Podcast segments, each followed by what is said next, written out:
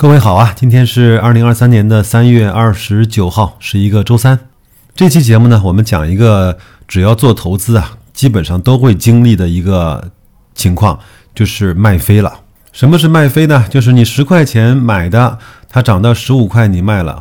接下来这只股票大概涨到了三十四十五十，甚至是更高的位置，所以你就觉得自己做错了，犯傻了，后悔莫及。那这样，我们来讨论卖飞这个话题之前呢，我们先来讨论一下能力圈。我呢是截取了唐朝在价值投资实战手册里面关于能力圈原则的一点点的表述。我们先分享完这个基本的理念，可能对我们讨论卖飞这个话题啊更有帮助。那什么是能力圈呢？就是指啊自己对企业的估值和投资决策限定在自己能够理解的企业范围之内。通过这个原则啊，我们把企业分成八类：横向坐标呢是估值，纵向坐标呢是看得懂和看不懂。那么就分成了明显低估、明显高估、基本合理和模糊不清的四种估值的区间。那看得懂、看不懂呢，就是分成看得懂和看不懂。各位呢，可以到公众号“大白说投资”上面去看这幅图，配合这幅图啊，我们就可以非常生动的来描述什么叫能力圈了啊。我们把这些横纵坐标啊，分别对应的区域，把它分成八个。这些企业呢，就如同一个一个的网球飞过来，而巴菲特和芒格呢，则手持球拍，永远等待那个球啊落到一号和二号的甜蜜区才出手。那么一号呢，就是明显低估加看得懂；二号呢，就是明显高估加看得懂。当然是在一号区域买入，是在二号区域坚决的去卖出。我相信各位看完这幅图之后呢，对大家最产生迷惑力的那个点位呢是五号区域，就是看不懂加明显低估。很多人从股价很便宜来去判定这个公司已经很低估了，很多人说已经跌了一半了，这个公司应该进入低估了。很多人说它的市盈率只有几倍了，它的估值应该是低估了。然而这一些呢，都应该是建立在你对这个企业了解、看得懂的前提下，才能够做出低估和高估的判断。股市的迷人之处在于啊，它从来不会因为你什么都不做而惩罚你。你绝对有权利等到那个最有把握的时候再出手击球。所以呢，我们经常在社群里啊聊这么一句话，叫“守股比守寡还难”，但是呢，拿住现金比拿住股票要更难。所以不要着急啊，现金又不咬人。我有一次在社群里面讲了两种我对现金的资产的处置的方式，各位有兴趣啊，可以在公众号的后台输入“社群”。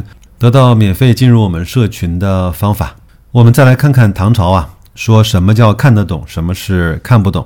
换成通俗的几个问题呢，就是第一，这家公司销售什么商品，或者是靠什么服务来获取利润；第二，他的客户为什么要从他这儿购买，而不是选择其他机构的商品或者是服务。第三，资本的天性啊是逐利的。为什么其他资本没有提供更高性价比的商品或者是服务，从而来抢占它的市场份额或者是利润空间呢？更高的性价比既可以是同样的质量加更低的售价，也可以是同样的售价加更高的质量或者是数量。虽然近些年来呀，在营销界或者是商业世界呢，很少有人再去提低价策略了。好像都觉得低价策略是一个拿不出手的比较 low 的这样的一个方法。其实，低价策略在任何时候都是一个特别好用的竞争的武器。当然，要建立在你的品质和成本都能够控制得住的情况下。仔细想想，你手中持有股票的这三个问题，这三个问题实际上就是寻找公司究竟靠什么阻挡竞争对手。这就是。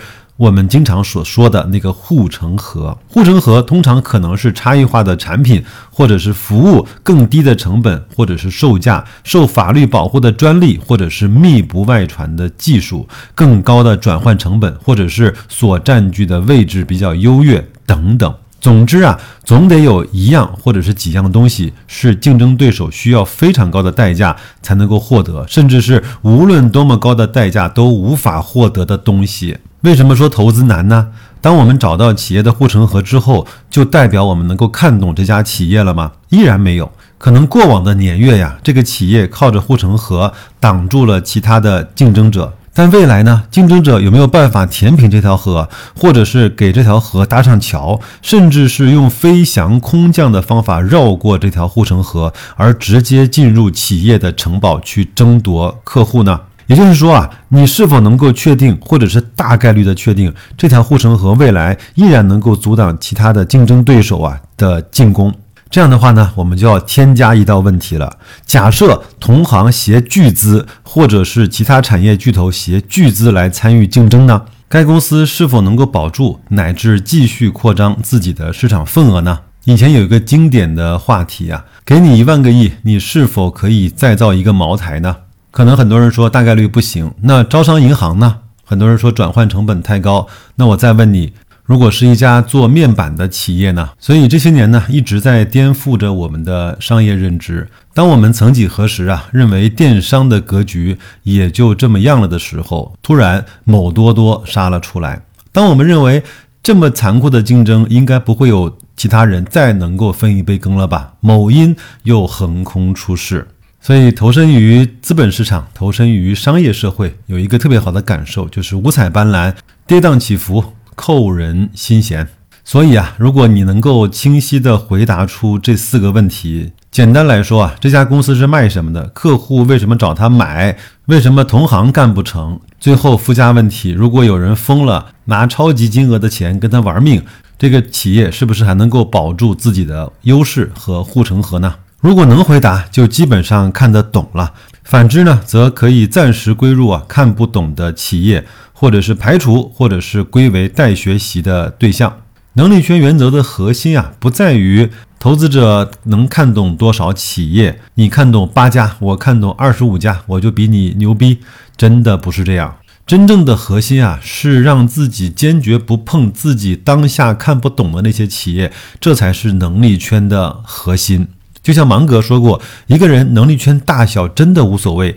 知道自己的能力圈大小才是真正的核心的要义。那有人会说，如果我自己连一家企业都看不懂呢？那我觉得这也很正常。那我们就投指数嘛，做期货赚钱，做股票赚钱，做指数赚钱。这些钱对我们来说都是真金白银，没有一种钱比一种钱更高贵，也没有任何一种钱比其他方式赚来的钱更加的卑微和下贱。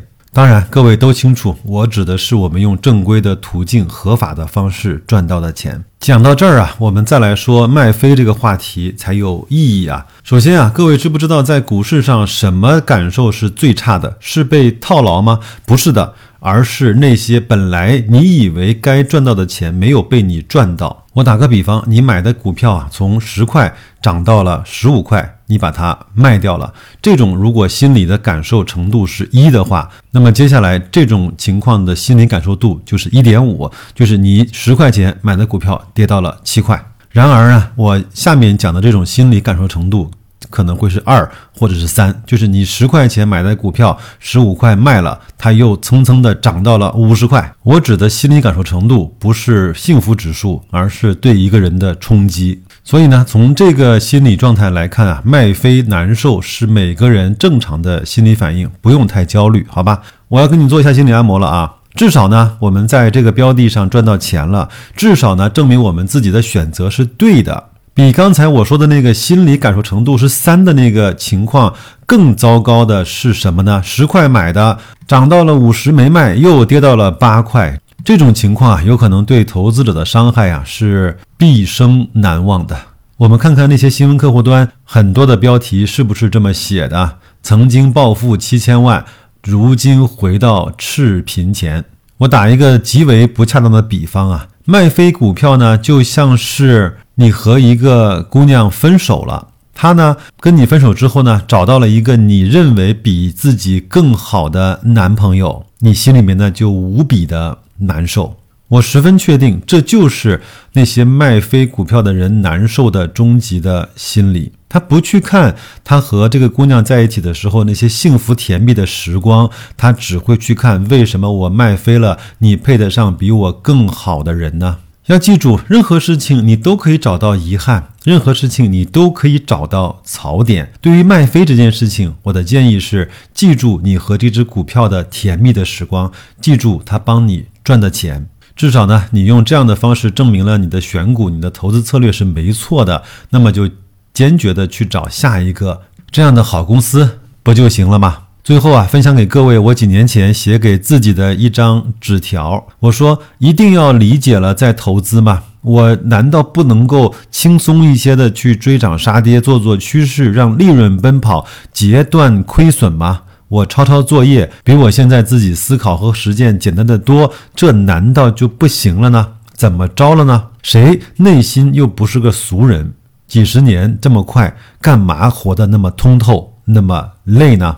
我接着对自己说：“这样当然没问题，躺平摆烂可以让你自己很释怀、很舒服。但是呢，它很难让你感动，让你没有办法经历那些热泪盈眶的时刻。我们希望做到让那些喜欢你的人，或者是你喜欢的人啊，在深夜想起的时候，做到心里暖暖的，眼眶湿湿的。”难道各位真的不想在这个世界上留下的痕迹多那么一丝一毫吗？好吧，跟各位共勉吧。如果各位觉得有点用，或者受到了启发，希望能够转发我们的节目，关注我们的公众号“大白说投资”。那就这样，祝各位工作愉快，投资顺利，再见吧。